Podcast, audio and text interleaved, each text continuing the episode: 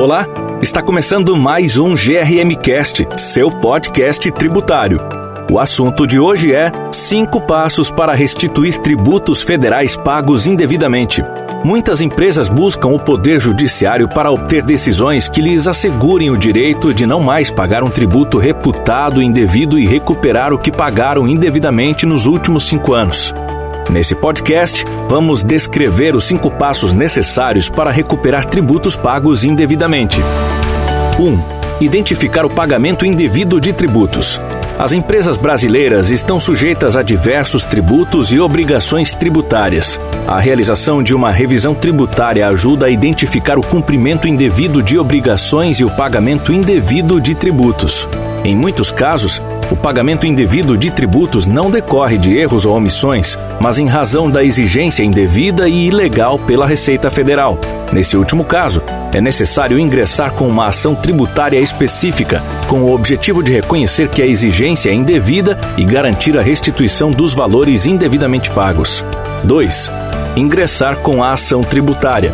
A exigência indevida de tributos deve ser confrontada por meio do oferecimento de uma ação judicial tributária no âmbito da Justiça Federal. Em geral, as ações de natureza tributária têm o objetivo de reconhecer que o pagamento de um determinado tributo é indevido, afastando a sua exigência, e garantir a restituição dos valores indevidamente pagos nos últimos cinco anos.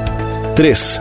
Liquidar o crédito. A partir do desfecho favorável de uma ação tributária e uma vez garantido o direito à restituição, o contribuinte deverá olhar para as suas obrigações tributárias pretéritas de modo a liquidar o crédito tributário composto pelos valores indevidamente recolhidos nos cinco anos que antecederam a ação e, eventualmente, no curso dessa. O crédito tributário decorrente dessa liquidação poderá ser auditado pelo poder público.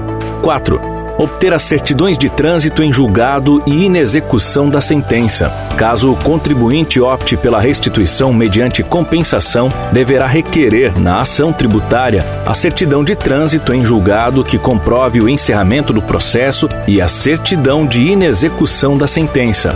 Esse último documento servirá para demonstrar à Receita Federal que os valores não serão restituídos mediante precatório, mas compensados administrativamente. 5 habilitar o crédito.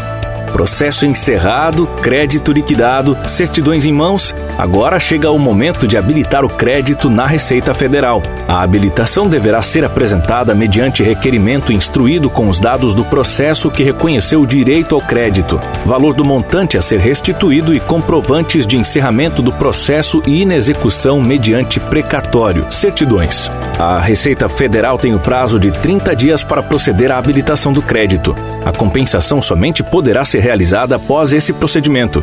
Por hoje é isso. Espero que você tenha gostado. Segue a gente nas redes sociais no ADVGRM e acesse o nosso site grm.com.br para ler mais conteúdos sobre esse e outros assuntos. Muito obrigado e até a próxima!